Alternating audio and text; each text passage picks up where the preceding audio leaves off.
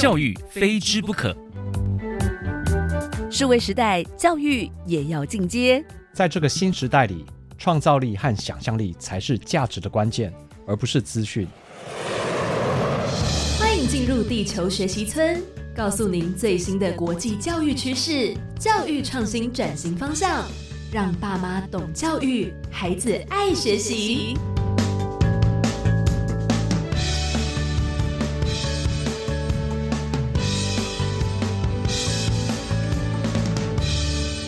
大家好，我是地球村的村民吴俊辉。大家今天的地球生活过得好吗？欢迎来到地球学习村，一起聊聊教育与学习。每天十分钟，放耳听天下。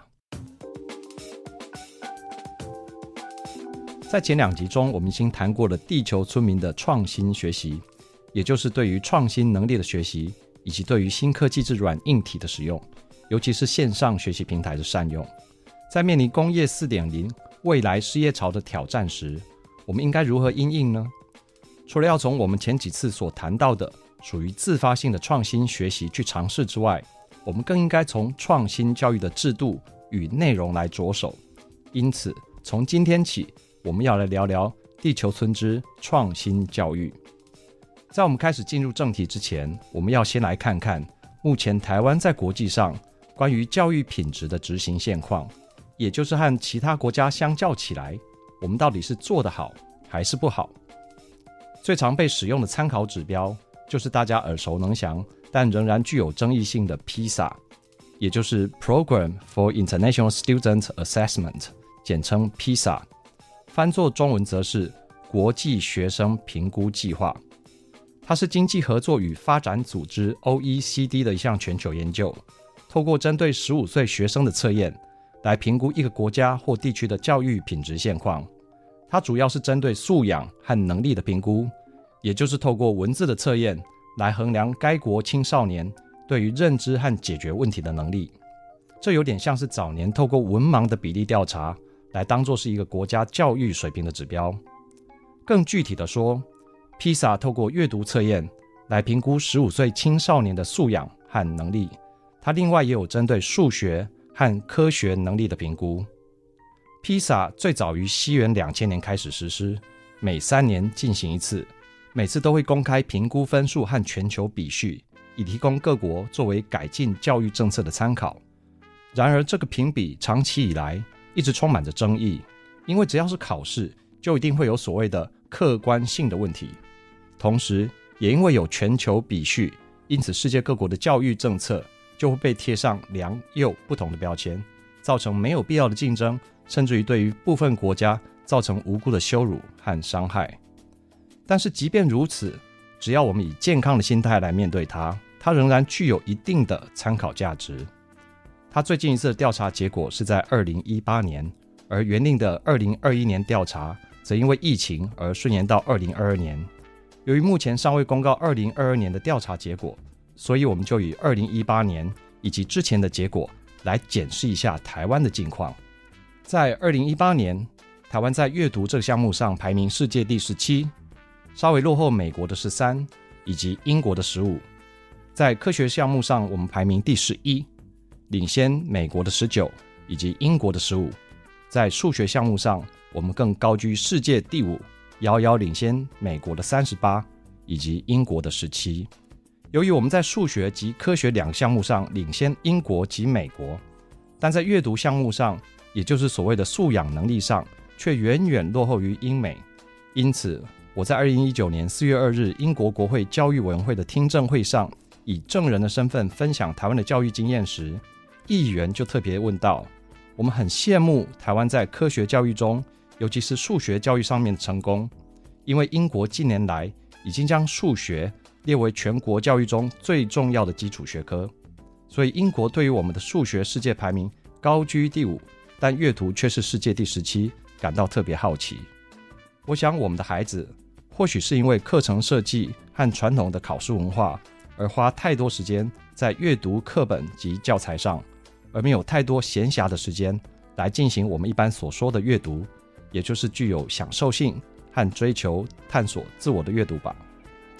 或许我们应该多给我们的孩子一点时间，去探索教材之外的世界。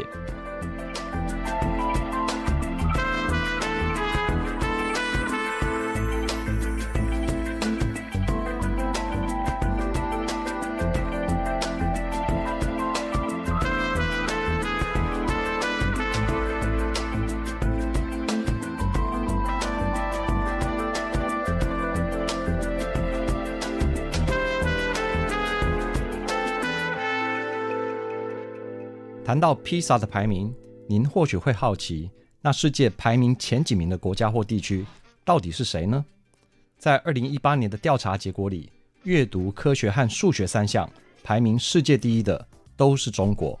排名第二的都是新加坡，而排名第三的则都是澳门。或许您对于中国和新加坡的高排名并不感到惊讶，但澳门排名第三要如何解释呢？澳门在阅读这一项，在二零零九年是亚洲的最后一名，但在十年后的二零一八年却跃居为世界第三。依据澳门官方的分析表示，这个优异成果是仰赖国家、特区政府以及学校的共同支持，加上近年他们持续增加教育的投资，设立教育发展基金，而能够为不同能力的学生进行拔尖和保底，以提升学生们的幸福感以及创意思维。但是在澳门的学界则有许多不同的看法，例如华南师范大学管理学的博士袁金淑老师就针对这个争议进行了调查研究。他发现，在澳门有许多的调查报告都显示，澳门居民在阅读素养上其实是有待加强，这和披萨的测试结果显然是不符的。而且，澳门在短短的十年间就从亚洲的最后名变成世界第三，似乎有点不合理。因为教育应该是百年树人的事情，不太可能立竿见影，因此他就在二零一九年进行了一项调查研究，名称叫做《对澳门披萨二零一八测试结果的思考》，并在之后与媒体分享他的调查结果。他指出，澳门的中等教育有百分之九十五是以私校为主，办学形式多元，各自为政，以往一直没有统一的考试和评量制度。大家也因此不是很重视成绩。然而，在参与披萨之后，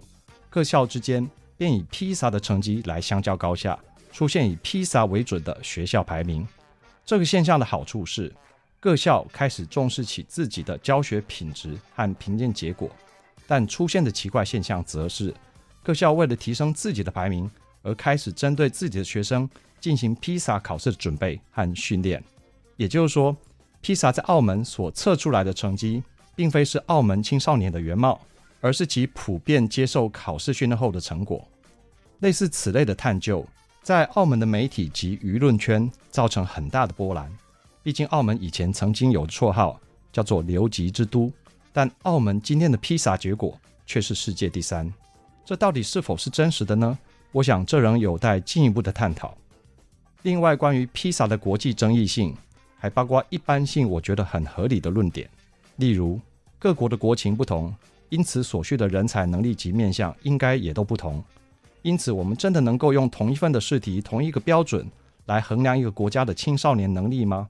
甚至作为该国改进其教育政策的参考吗？如果这种一体适用的评量标准真的存在，那么在地球村中应该也存在有一体适用的教育制度及政策，或者说是存在有所谓的。最棒的教育制度。讲到这边，我想听众朋友们应该明白我的意思，也就是你不可能设计出一套竞赛规则来评断出在十二生肖中到底谁才是比较厉害的动物，你也不可能设计出一套通用的训练方式来让十二生肖中的每一种动物都变得一样厉害。我们要做的应该是针对这十二生肖的长短处来训练，加强他们的生存能力。虽然在生活中难免有竞争。但也要学会如何彼此尊重、永续共生，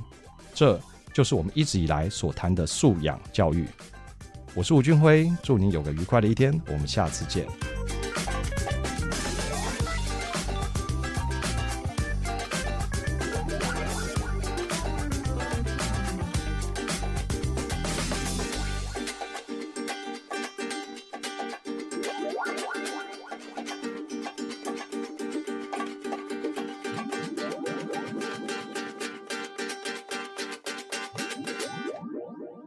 欢迎留言给予我们五星好评。收听更多节目，请到教育电台官网或 Channel Plus 频道收听。